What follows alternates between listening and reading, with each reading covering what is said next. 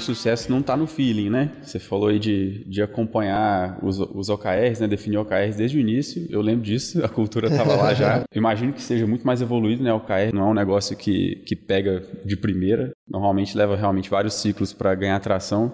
E como que vocês identificam, medem o sucesso hoje da plataforma? Então, a gente tem dentro do nosso planejamento estratégico né, da, da empresa é, a visão dos drivers estratégicos né, que os executivos estão contratando com toda a companhia. Então, a gente vem, de fato, descendo todos esses drivers estratégicos até o nível dos times. Então, né, por exemplo, se a gente for comentar até um dos assuntos né, que a nossa presidência abordou no último MRV Day, a gente tem um compromisso né, com o mercado de recuperação de margem bruta durante esse ano agora de 2023. As squads que estão envolvidas, principalmente dentro do comercial, com esse resultado né, de entrega ali de margem bruta, têm os seus OKRs todos voltados para essa entrega, para mexer nesse ponteiro. Então a gente faz todo o desdobramento num ciclo tri a tri, mas sempre pautado né, nesse driver estratégico. É importante falar que isso não está em nível de diretoria, né? Porque isso realmente é repassado para toda a estrutura do negócio a TI. Porque quando a gente vai, o que eu ouço isso muito lá, pegar uma demanda e fazer, qual drive estratégico ele está atendendo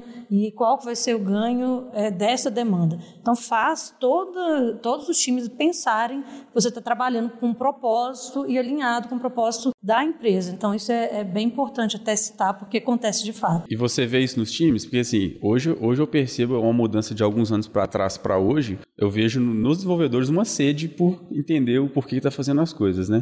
Você percebe isso lá? Exatamente, percebo claramente. E assim, isso de perguntar o porquê é, você está fazendo, todo mundo quer saber, né, gente? Ninguém quer, ah, faz isso, por quê? Ah, porque tem que fazer. Então, se você está alinhado com a empresa, com o drive estratégico, tem isso bem definido, é, o time faz a entrega, vamos dizer, mais até com mais empolgação, porque uhum. você sabe o que está ali por trás. E aí, quando traz os drives de negócio, como vocês falaram, as métricas, e você vê numa.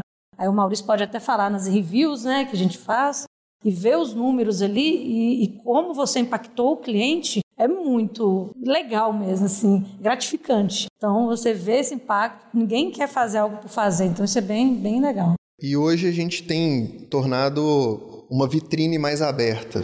Então, a gente quer que todo mundo tenha acesso a isso. Então, os times, por completo, sabem que nós estamos sempre trabalhando em cima dos drivers de margem bruta, novas vendas, volume de vendas, geração de caixa.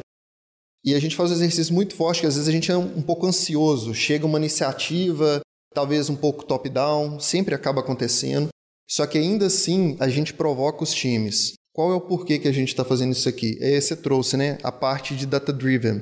Então, pessoal, qual é o retorno que a gente vai ter aqui? A gente está no momento onde a gente tem que efetivamente escolher as coisas que nós vamos atuar para dar o devido retorno para a empresa. Então a gente até brincou que quando a gente fez uma review agora comemorativa de 100 sprints da nossa plataforma. Caramba! Pois é. Então, assim, o produto é infinito, né? O produto nunca acaba. Então, nessas 100 sprints, a gente falou que a gente tem a fundação da casa. Então, mais de 90% das vendas MRV já são por esse produto. A gente tem algumas exceções ainda que não entram lá.